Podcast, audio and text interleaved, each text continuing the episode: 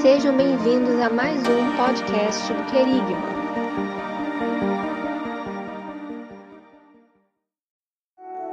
Graça e paz. Vamos fazer a meditação bíblica em Colossenses, capítulo 3, versículo 1 e versículo 2. Se, pois, foste ressuscitado com Cristo, buscai as coisas do alto, onde está Cristo sentado à direita de Deus. Pensai nas coisas do alto, não nas coisas da terra. Aleluia. A meditação bíblica na Epístola aos Colossenses.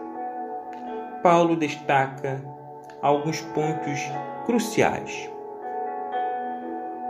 que revelam de alguma forma o propósito de Deus para a igreja de Colosso. Quero aqui destacar alguns e compartilhar. A primeira proposta de Paulo está no versículo 1, onde ele afirma: Se, pois, foste ressuscitados com Cristo. Ressuscitados com Cristo são aqueles que alcançaram a nova vida. E para alcançar esta nova vida, superaram alguns obstáculos. E quero aqui destacar pelo menos duas superações. A primeira é a das coisas terrenas como prioridades. A segunda é a do esvaziamento espiritual e da ineficácia religiosa. Paulo está afirmando que se foste ressuscitado com Cristo, buscai as coisas do alto. E buscar as coisas do alto é superar esses dois obstáculos também. Segunda coisa importante no texto bíblico está no versículo 2, Paulo diz: Pensai nas coisas do alto, não nas da terra. Ou seja, a igreja viva, a igreja poderosa, a igreja dos ressuscitados com Cristo estabelece uma relação profunda, uma capacidade fantástica de pensar o mundo a partir da revelação de Deus. Enquanto o ser humano tentar resolver os problemas do seu cotidiano a partir de ferramentas puramente terrenas, provavelmente não conseguirá alcançar os resultados esperados, os bons resultados. Mas a igreja, ela não descarta a sua existência na terra.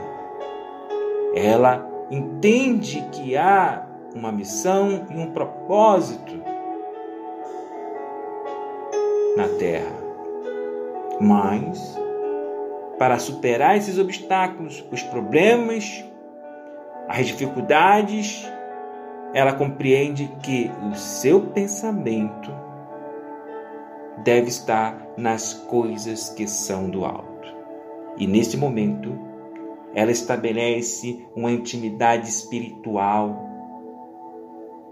e uma realização enquanto igreja na terra. Aleluia.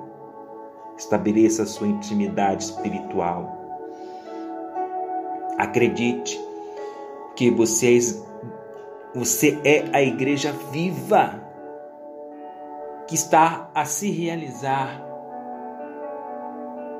em seus projetos, em seus sonhos, em tudo aquilo que você planejou para a sua vida e para a sua família, porque o seu pensamento permanece nas coisas que são do alto.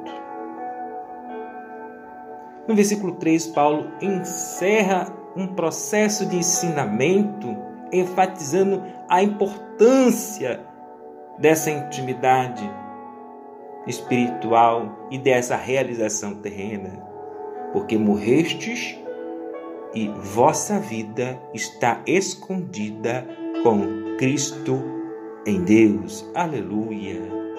Paulo está dizendo, Igreja de Colosso,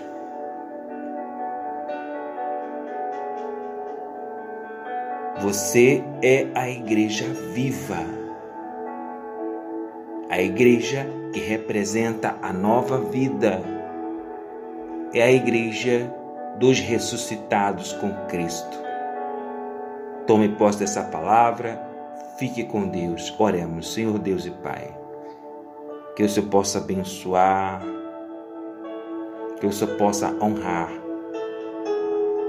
que o Senhor possa levantar os teus adoradores. Que neste momento, Senhor, pessoas sejam impactadas com esta palavra. Em nome de Jesus. Amém. Fique com Deus.